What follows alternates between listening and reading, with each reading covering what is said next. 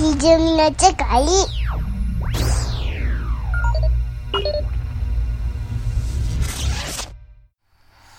では続きましてまた僕の2本目を今度は打って変わって超ドマイナー映画でしてドマイナーなんや。うん。はい VHS シンドロームというはいはい。VHS、ビデオテープの VHS。はい V と VHS のそれぞれの間にはスラッシュが入るんですけどね。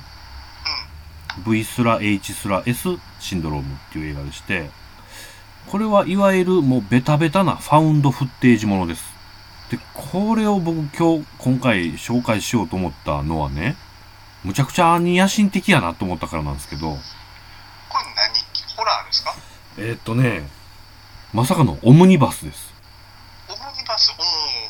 でファウンドフッテージの入れ子になってるんですね入れ子。これどういうことかと言いますと、まずその映像が始まったらね、あたかもそれが何度も重ね撮りして、あの、見つけられたビデオテープであるかのように、全く意味のない映像が次々起こったりするんですよ。あー、なるほど。で、セックスシーンが入って、で、別のやつまた録画始まって、で、ちょっとまたそこに戻って見つかって怒られるっていうのが残ってたりとか、っていうのが最初にちょっとあって、クローバーフィールドみたいに。そうです、そうです、最初のね。まあ、衝撃的な映像を上書きして撮ってるんやけど、下のやつも、たまに出ちゃうみたいなちょろ。ちょろ残ってるみたいな。はいで、つまりこれがファウンドフッテージであるっていう体裁をそこで、まあ、最初に説明されるわけなんですね。で、どう、でもどうやらこれは何かっていうと、もう、ろくでもない、このチンピラ4人組のうちの1人がカメラ好きで、自分らの悪さをずっと撮ってるんですよ。例えば、えっ、と、季節外れの別荘地行って、別荘入って、なんかスプレーで落書きしまくったり、家中の門壊したりして、ヒャッハー言うてるのを映像に撮ってたりするんです。なるほど。しょうもないことして小銭稼いでとか、人とついてこ小銭稼いでとかやってるシーンもずっと撮ってるっていうビデオテープなんですよ。でまあ、いわゆる死ねばいいのにってやつですよね。そうです、そうです。もう最低の4人組が。で、そのうちの1人がね、ちょっと小銭稼ぎばっかりやってても、俺らもう、どん詰まりやし、ちょっと、でかい仕事を話して持ってきたから一緒にやらへんけって言うて、で、何々って乗るとこから始まっていくんですね。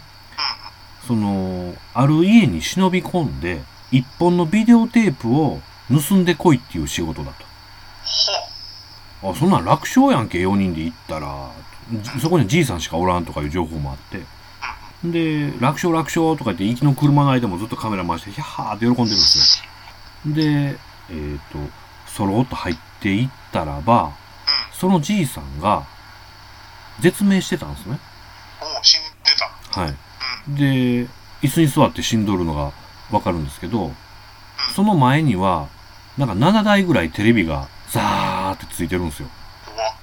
で、そのや前に全部ビデオデッキが繋がってて、ビデオテープの山があるんです。で、なんで死んでんのこいつってなるんですけど、とりあえずでもビデオテープ1本探して持っていかなあかんので、どれやねんこれと。は はいっぱいあるからね。1本しかない言うてたけど、むっさあるやんけってなって、ちょっとここ以外もあるかもしれんから、ちょっとお前これ全部見ていけと。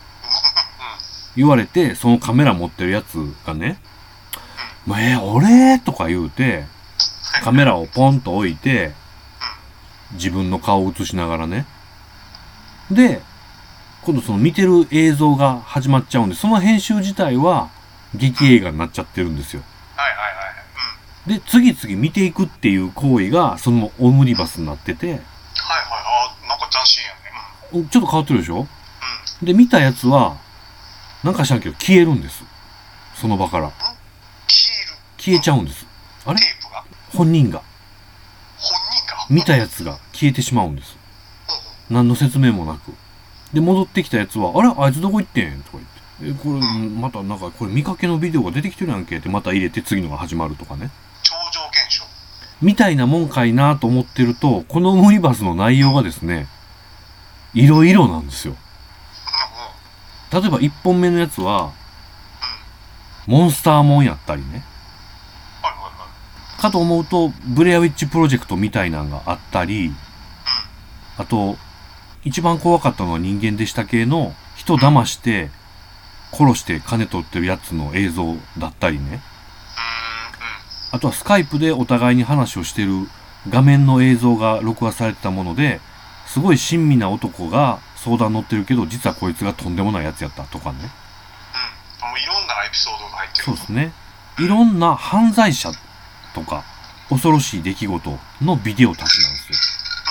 で、そのどれもが POV で撮影されているものっうんうんなるほどていうもんなんですね。でこれがね、構造がなかなか斬新で、ほうほうって興味をこう、続けさせられるというか。で、まあ、オチらしいオチも大してないんですけど、ないんかい、うん、ないんです。大してないんです。うん。うんまあ、簡単に言うと、全員見見たからおらんくなって思って終わりみたいな感じなんですけど、それは最悪やな。ねただこの POV の、あの、あ POV というか、ビデオテープの内容は、全部気味悪いんですよ。ああなるほど。じゃあオムニバスやからはい。いろんなパターンの怖いそういうことです、そういうことですも乱。れ打ちになるとそうなんです、そうなんでうんす。で、この一本一本のね、6本ぐらいのオムニバスなんですけど、だから1本が10分とかぐらいで終わるからめっちゃテンポいいんですよね。なるほどトントントンと。っていうので、結果なんか気持ち悪さも残って、なかなかいいぞっていう。なるほど、はい。まあ、その辺なんかネタバレがない方が気持ち悪くていいんやろそうですね。うまあ、ここで言っちゃったんで、もう、もはやね。ん今ちょっっとスカイプで URL を送ったんですけどもね。ご覧になられますかね。そこに出てくる2、3個目の女の顔の写真とかだけでもなかなかいいぞっていうう。わー、うん、やっぱりうんこんな感じのクオリティの映像なんですよ。で、これですね、シリーズ化してまして、ねね。そうです。VHS の最初だけ一緒で、後ろになんかついてるようなのがいくつかありますね。一応これはは、日本の発売は2013年の年末とかです。うんうんうんこれなんか今見たらはい。アメリカ人の監督さんではいはいはい。VHS シンドロームうん。VHS ネクストレベルはいはい。番の最近作がはい。ブレアウィッチですはいはいはいはい。へえなるほどこれは、これは怖いなかなか、あなんかね、もう不気味って感じです。気味悪い。これだから深夜に一人で見るとなかなか楽しいですね。それでいっちゃん嫌やなね。スカッとしないんで。これは恐怖の対象が定まれへんの嫌やなあああ、そういう、そういう感じです、そういう感じです。あーなるほどなんか嫌な。不意打ちされたお姉ちゃんの顔が真っ二つになってるのこれなかなかでしょ？ゆ夢出てきそうやな これ これね、なかなかですね。うんなるほどはい。ちょっとこれは、はい。ぜひぜひ。これねツタヤではよく見見かけてたんですけどあ、本当ですか？うんなんか気持ち悪そうやなと思ってうん。僕あの、この手の、そこそこ見た中では、だいぶ面白い方ですね。へえこのテンポ感の良さはね、あの、フェイクドキュメンタリーとか POV 形式を表に出してるやつやと、なかなかないんですよね。うんうんうんうん大体あの、あるあるだと思うんですけど、POV の序盤の10分とか15分とか、無駄打ちショットがやたら続くじゃないですか。どうしてもこの、あの、リアリティを観客に植え付けるために、現実の何気ない、ね、まだかなまだかなみたいな、はい。それがね、もうむちゃくちゃテンポいいんです、これ。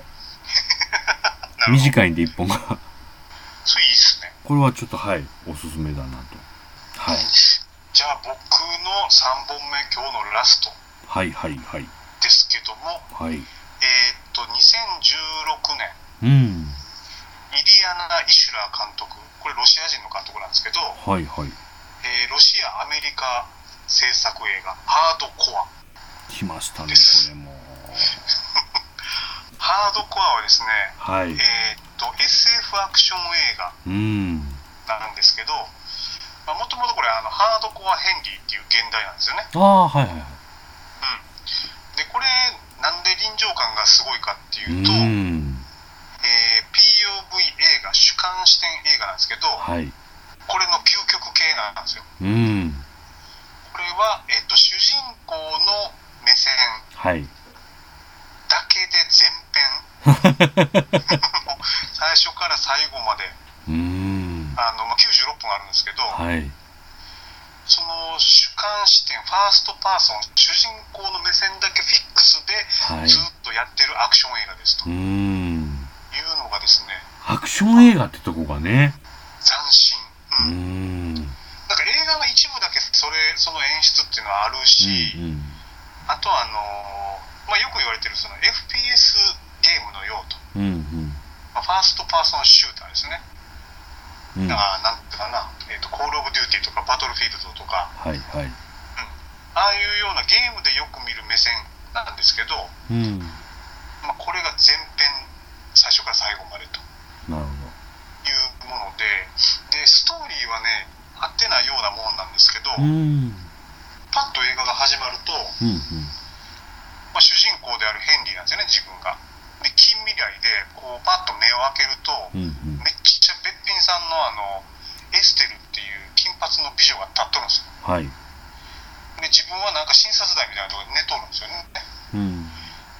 であなた私のこと分かる？みたいなうん。エステルが言うんですよで「いや分からん」っつって「要は記憶なくなってるんですようん。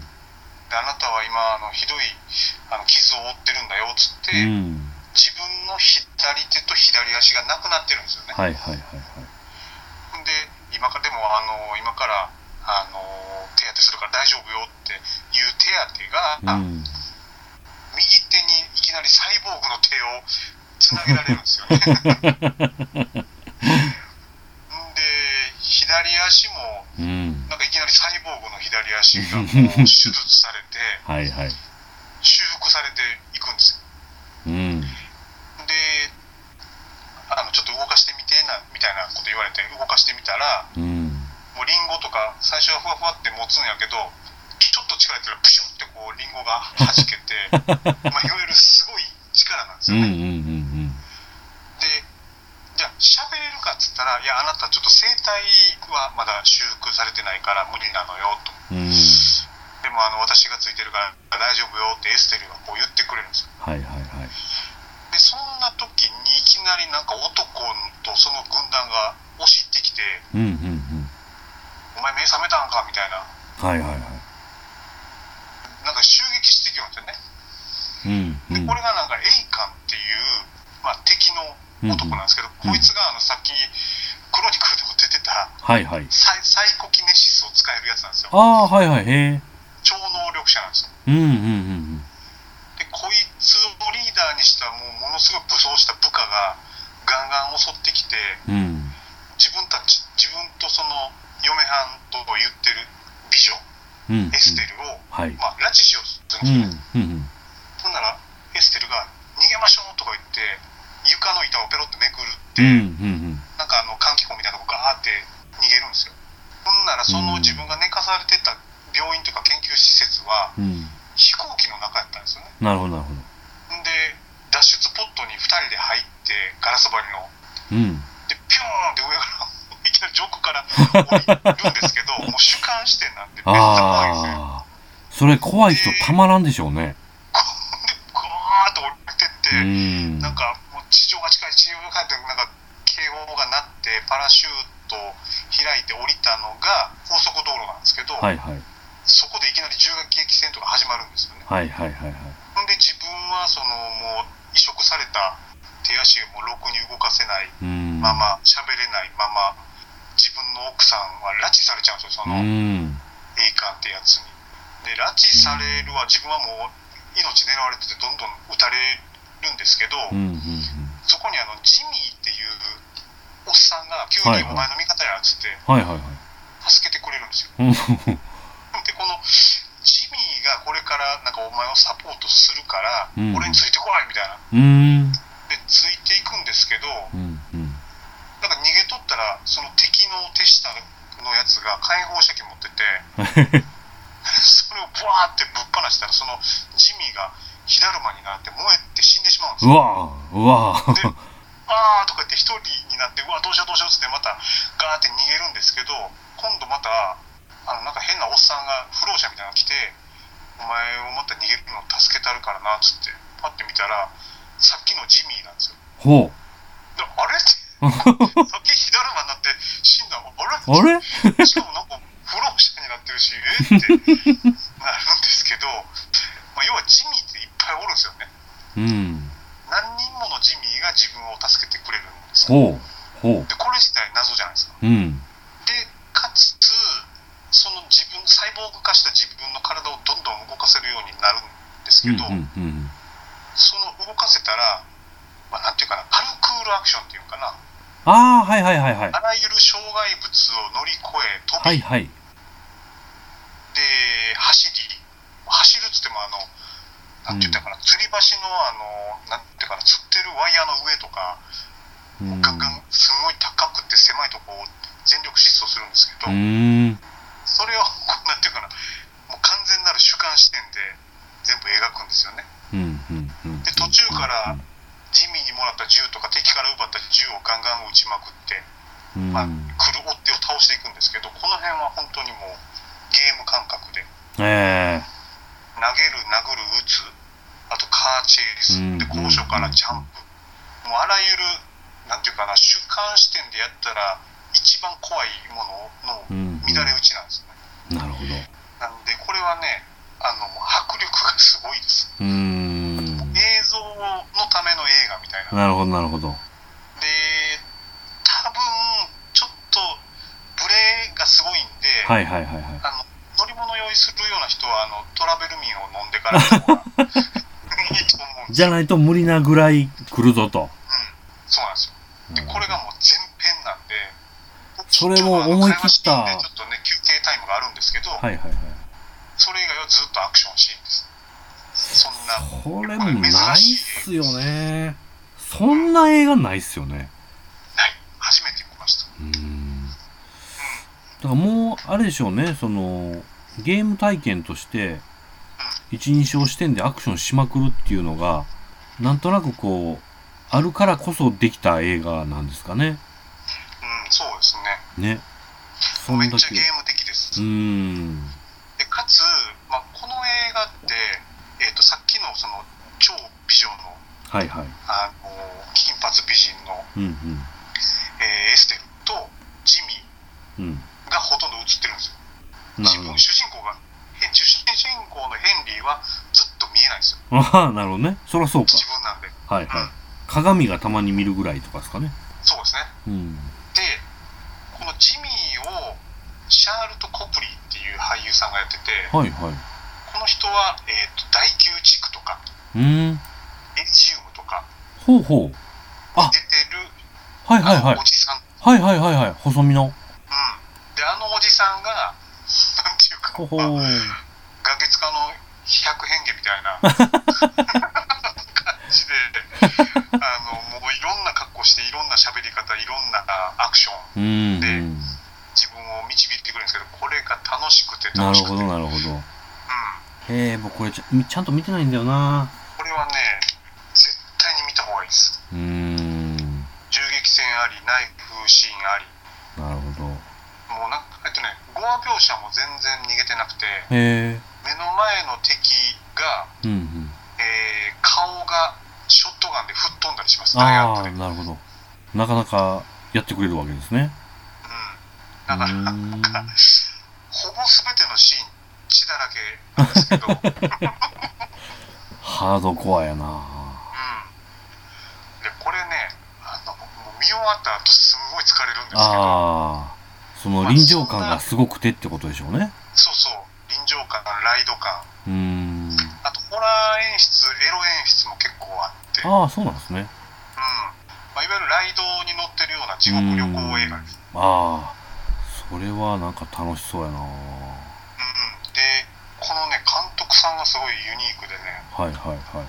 このイリリアナ・イシュラ監督ってうん。現役のロシアのパンクバンドのフロントマンなんですよへえ。で自分のバンドの PV うんうんうんを全編 POV で撮っててこの人なんかねあの主観視点に取りつかれてる病気みたいなんですよどうもう？ん。大好きなんだ。大好きなんですよでその PV が世界的に話題になってへえ。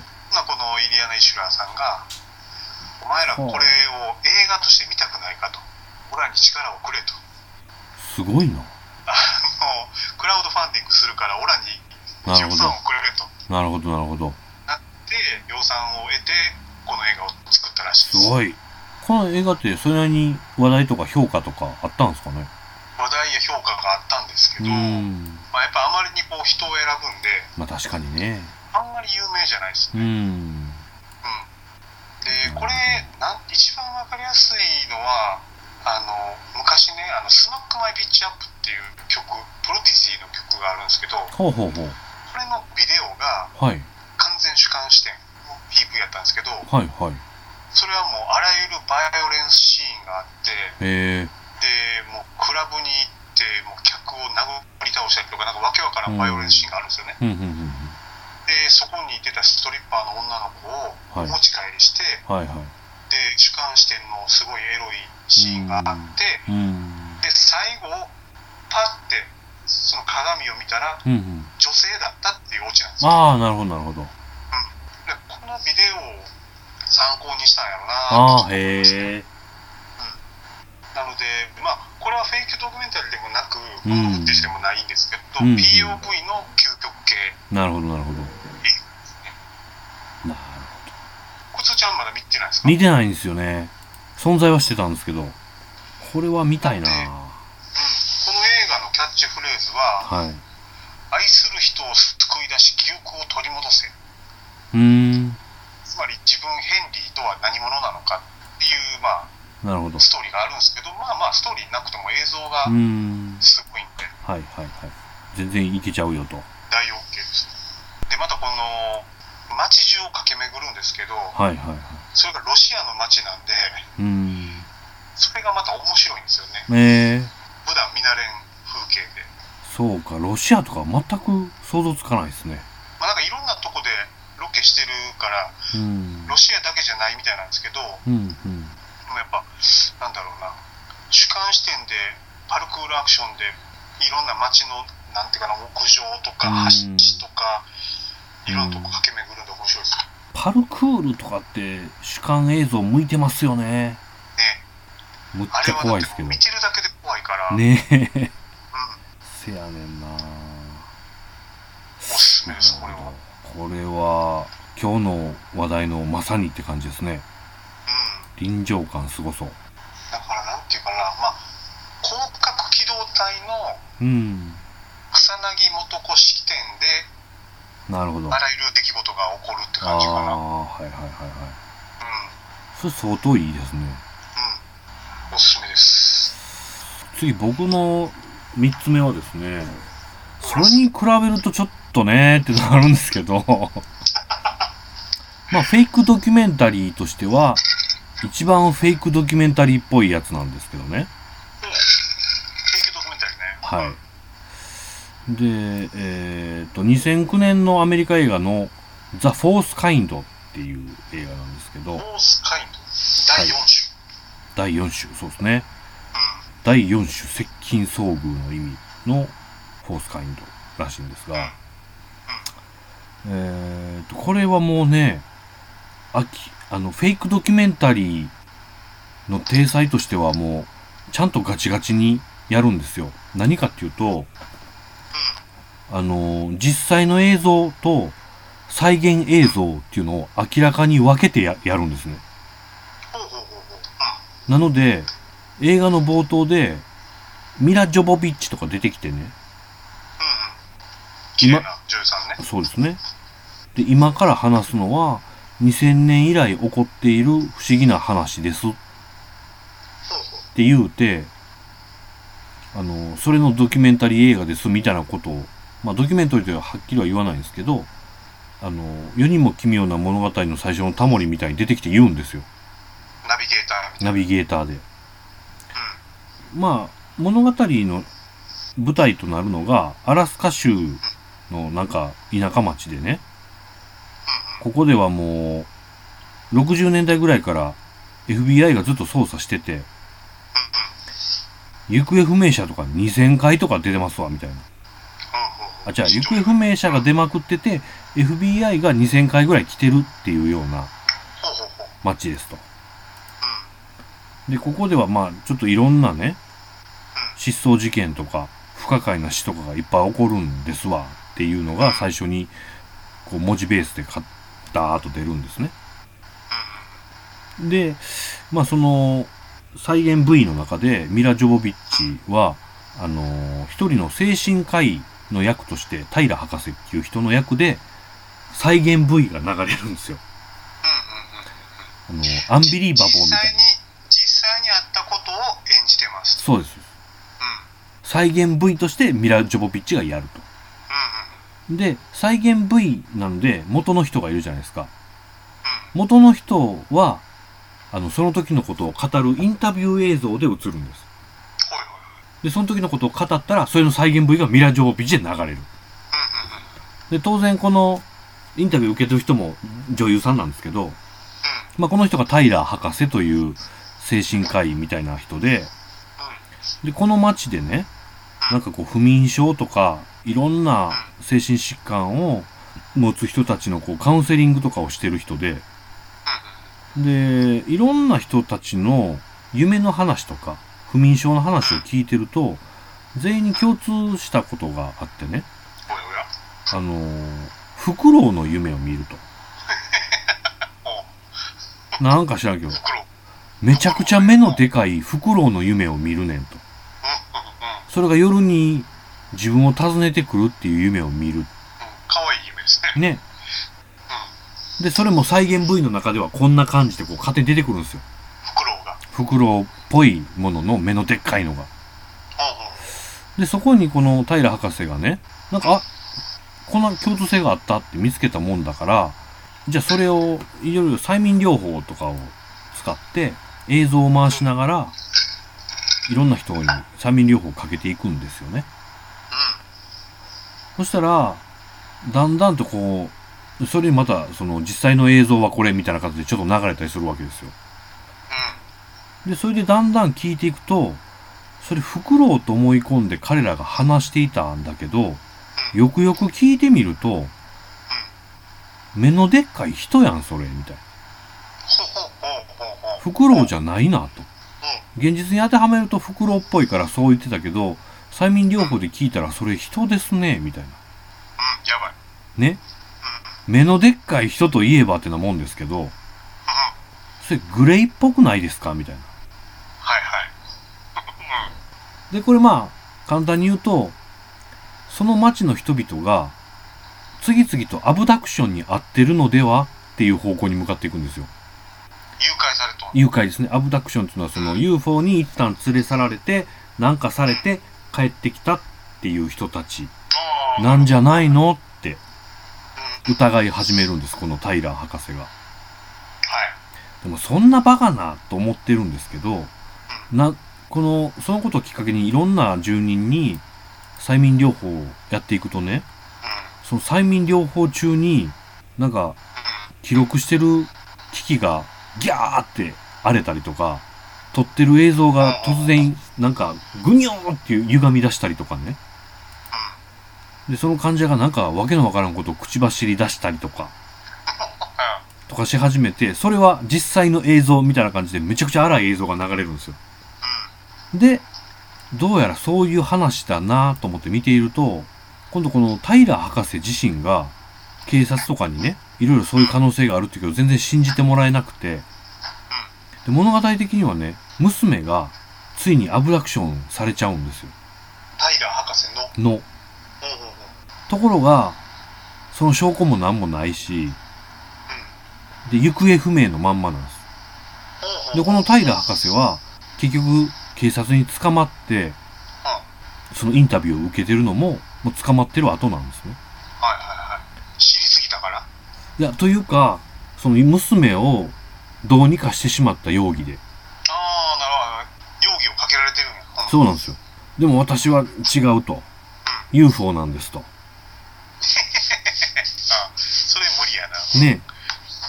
で、結局それを、こう、うっすら証明しそうな、証明しなさそうな映像とかが出てくるんですね。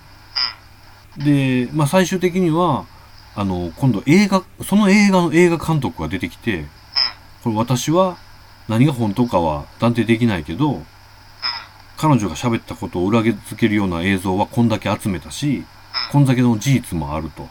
で、この後、行方不明者はこんだけ発生しているみたいなことを、ドキュメンタリーの最後のように語るんですけど、で、この映画の僕面白いなと思ったのは、UFO アブダクションもののドキュメンタリー風なんですけど、結局、タイラー博士の、タイラー博士が心身症を患ってしまったっていう見方も成立するようになってるんですよ。ああなるほど現実なのかはい。思い込みなのかっていうそうなんです、そうなんです。境目がこうぼやかしてあるわけねそうなんですよ。で、タイラー博士のが病んでしまったっていう物語として見たら、それはそれでちゃんと成り立つようになってるんですね。でも前後の作りは、そのアブダクションもの風の出来事があるし、その グレイっぽい目のでっかい人間の夢の話をみんな見てるとかね。これ今話だけ聞いているとはい。そのフクロウ人間ははい出てこない、出てこないんですよ。再現映像の中で、彼らが言うものを再現するとこういう感じっていうのが出てくるだけなんです。あじゃあそのフクロウ人間がおるかどうかもわからんしわかんない。そいつらが何の目的でそうやって誘拐してたかうん。もわからんしで、っていうのがあるんですけど、あのーその娘がいなくなった平博士のとこにね、警察が車で来てね、押し入ってる時に、車載カメラでそのマンションを映ってる映像が残っていて、その映像の中に、数秒だけ、なんか宇宙船がむっちゃマンションに接近してるような映像があったりするんですよ。でもなんか、はっきりとわかんないんです、とにかく。なるほどねで、結構ね、そのインタビューを受けてる最中にね、突然おかしなことを口走って映像が荒れ出すシーンとかが、めっちゃ気持ち悪いんですよ。なるほどそこむっさ作り込んでるんですよね。これだからあれなんなんていうかな余白がすごいねそうなんです、そうなんです。で、フェイクドキュメンタリーちゃんとすると、こうなんやろなみたいな。うんうんうんフェイクドキュメンタリーなんだったら、うん。そのミラ・ジョボビッチは出さないじゃないはいはいはいはい。まあまあそうですね。あというかフェイクドキュメンタリーとしてミラ・ジョボビッチはミラ・ジョボビッチとして出ててそうなんです、そうなんです。そうなんですよそれ。のガイド役ですよとそうなんですよ。で、ミラ・ジョボビッチはおかしなってへんけど、うん。そうそうそうそう。タイラー博士それを調べてるまあなんだろうな演じてるタイラー博士自身はおかしな本物手ですよと、フェイクなんですけどね。で、確かにね、劇中、とにかく本物っぽいんですよ。最後映画監督本人まで出てきちゃうし、私はこういうことを調べたくて、これを映像作品にしたんですとか言うてね。で、一番今まで僕見た中では、フェイクドキュメンタリーっぽかったんですよ。なるほどはい。だからまあだからモンモンするしそうなんです、そうなんです。だから見見終わった後もね、これ僕劇場で見たんですけど、あの、どこまでフェイクなんかなーってちょっと思ってたぐらいの。これさミラ・ジョボビッチって、はい日本で人気あるじゃないですかはいはいはい。バイオハザードとかやってるから、はいはい。あとは何やったっけなんかいろいろな映画出てますよねそうですね。劇映画にうん、うん。だから日本で上映した時あミラ・ジョボビッチやったら見に行こうかっていうはいはいお客さんお客さん結構多かったと思うんあったとう思いますよ。あの、しかもなんかね、結構パッケージとかチラシの絵が、ミラ・ジョボビッチの SF もんみたいな感じなんですよ。うん、でその人たちは見に行ったらもうアングリやろあんぐりでしょうね。で、その、いわゆるね、POV が乱発されるとこが全然ないんですね。実際の映像ってされてるのは、そのインタビューシーンとか、あの、催眠療法をしてる時に撮影してる映像なんで、三脚で立ったフィックスのカメラなんですよ。だから映像的には、そのガンガン動きまくる感じではなく、どちらかというとつまらない映像なんですよね。その実際の映像って。車載カメラの映像とかだし。だけど、これがうん。本物かもって思っちゃうとめっちゃ怖いですよそうなんです、そうなんです。で、前編を通して、本物感もっさ出してくるんですよ。これででもとはいえ嘘でしょっていう目で見ても面白いと思います。ああのあーねそこはそのね、いや僕これもいいと思ったのは、その再現部位としてやってるから、演出がちゃんと効いてくるんですよね。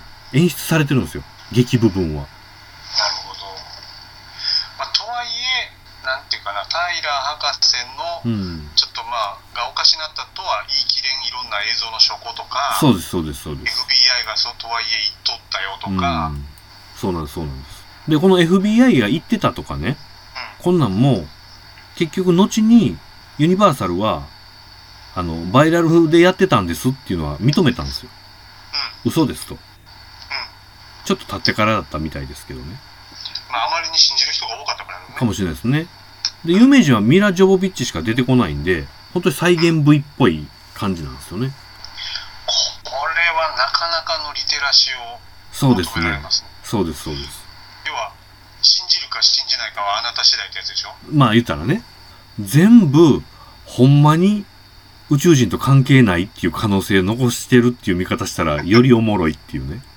なるほど僕はあの今日ははい。触れ触れてないとかあえて触れてないんですけど、はいはい。フェイクドキュメンタリーといえばはい。大巨匠がいて、はいはいはい。白石浩二監督っていうね日本が誇そうるですね。大監督がいるじゃないですかはい。で白石さんの本とか、はいはい。まあ、いろんなインタビューとか聞くと、うん。自分はそのフェイクドキュメンタリーのそのドキュメンタリーとして描く部分はすごいまあ大事にしてるけど、うんうん。最後にこれはフィクションなんだって言ってぶっ飛ぶと、はいはいはい。でその現実としてドキュメンタリーたちで紡いでたものが最後、うんうん。ありえへん方向にぶっ飛ぶそのジャンプはい。の飛距離が醍醐味として好きなんやみたいな意味のことを言ってはるんですよ。うんうん。まさにまさに。なね、なんで白石さんのあの映画って最後「えー!」ってなってる そうっすねところですけどフォースカインドはそれがなくてそうっすね。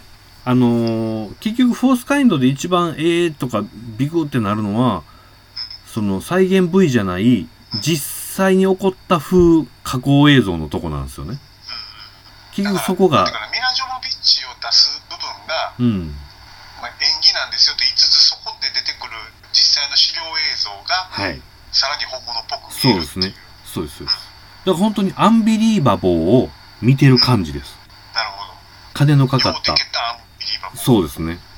映像加工がめっちゃいい感じに気持ち悪いっていう。そこでなんかなんか見る人を選ぶなと思うのははい。やっぱ映画館にお金払って足うん。うん運んだら、うん。グレー見せてよってなるよねやっぱりね。そうですね。でなんで誘拐したかとか、はいはいまあ、何はやったらグレーを倒し倒すとか、い。うん。おかしかった人を助けるとか、はいはいはい。なんね。か姉妹をつけて欲しいじゃないですか、うん。ないんすよね投。げ投げっぱなせるさら投にげっぱなしパワーボムなんですよ。新しいですねはい。これはでも、ここまでちゃんとフェイクっぽくしたのも、他知らんなと思って。なるほどはい。で、これは、あの、意外と僕、いろんな人に、フェイクドキュメンタリーの話出たら、僕これはなかなか好きやったよっていう話はするんですけどね。これはでも進めにくいなまあね、うんミラ・ジョボビッチ出てるからって言って連想されるものとは全然違いますしね。うんまあ、だから今日の紹介の仕方だったら、まあ、それ分かってみてくださまあそういうことです、そういうことです。そういうことです、そういうことです。いやそんな本物やと思ったとかグレードでごへんっていう苦情はまあ、まあ、受そうです。そうです、そうです。臨場感なんでね。うんそうそうなるほどそんな感じでございました。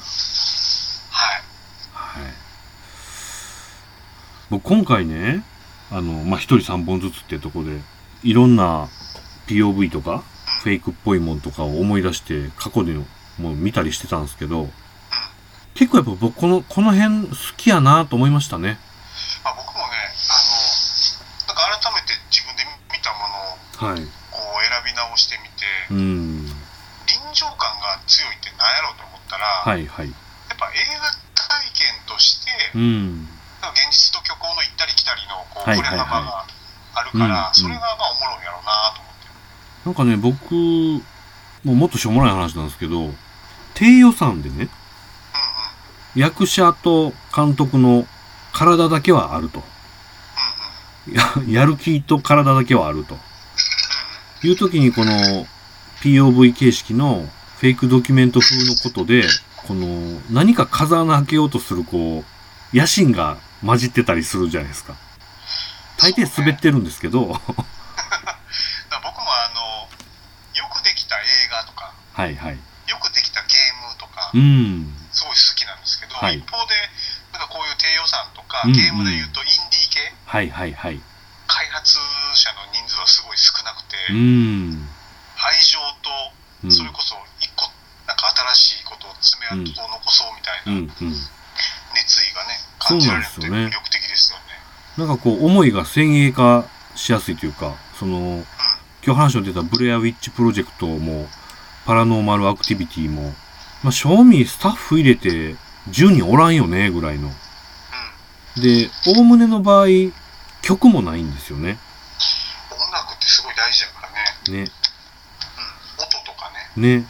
この辺はなんていうか、もう今やね、一般化しちゃったっていうか、手法としてメジャーになっちゃったですけど、なんかかつてのゾンビ映画とか、うんみたいな存在なんかなーっていうふうな、ふうにうん。なんか思いました発明よね。をしようと、うん。なんかチャレンジしてんのがいいですよね。そうですね。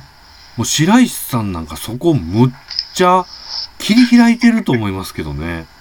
なんか白石さんが本の中で、うんうん。なんかあの、フェイクドキュメンタリーには、はい。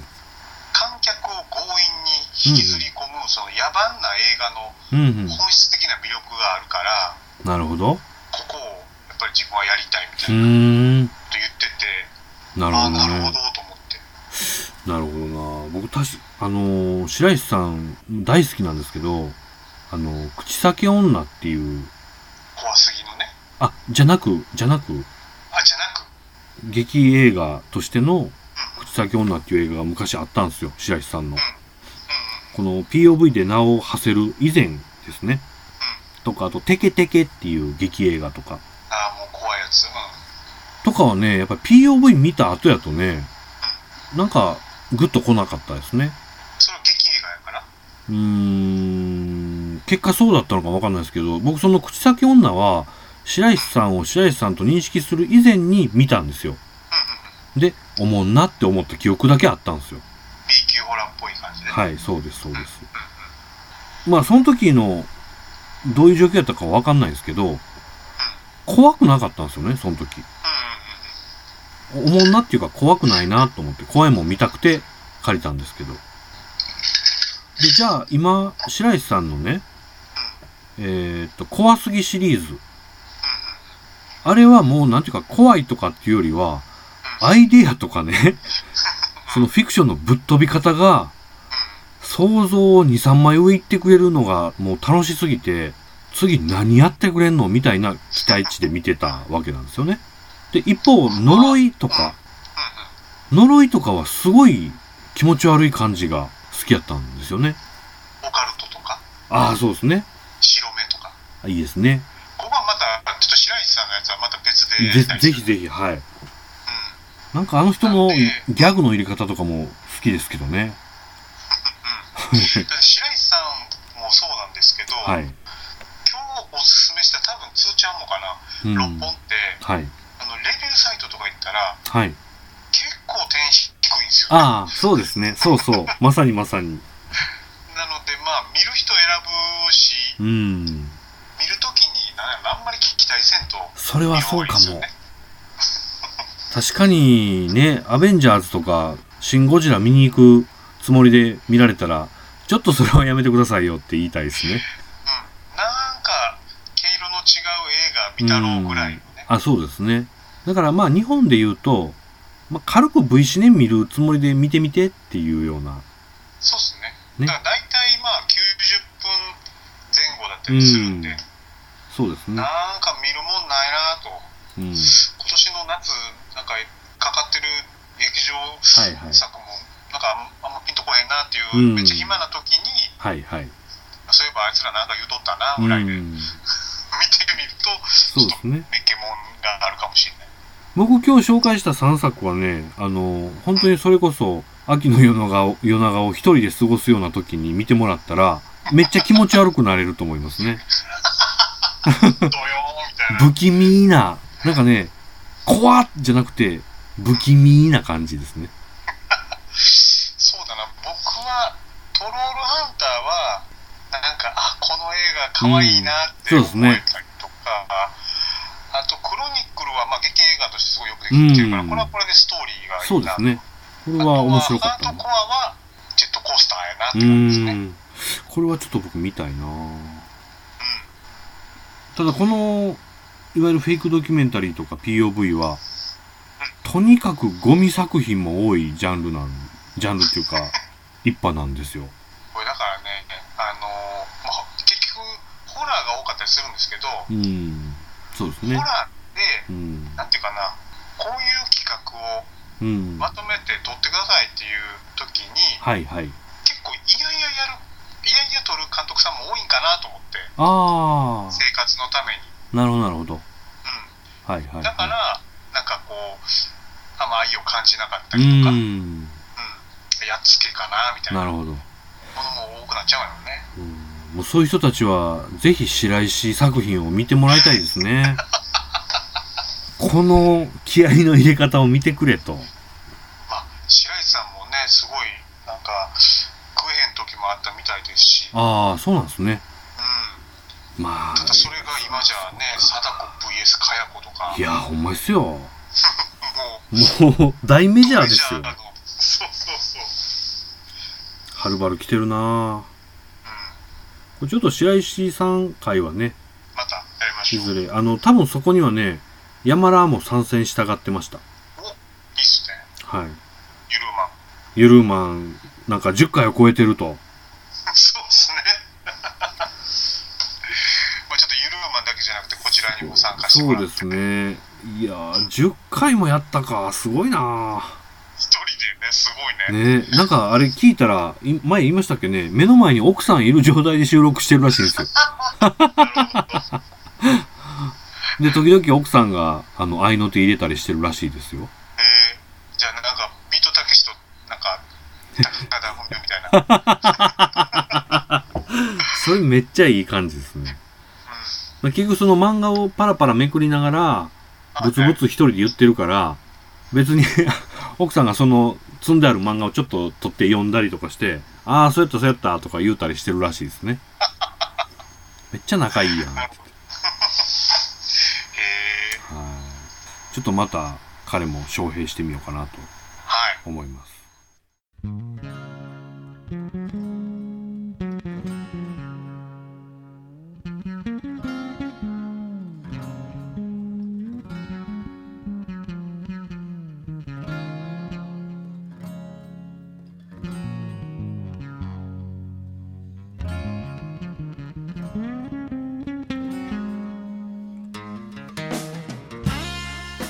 僕あの、過去の回を聞き直してるとね、やりましょうね言ってやってないのとか結構あるんですよね。怪怪獣の回やりましょうねとか言ってたりとか。あ確かにね。やばいトロールハンター1あ、一個、そうですね。使いましたね。怪獣の話とかもまあ、いいかなと。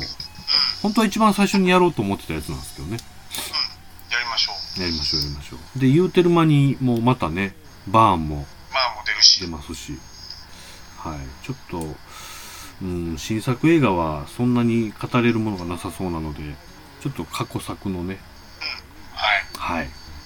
じゃあ今日はこんなところで。はいはーいありがとうございますありがとうございます。またよろしくお願いします。ははいをたどって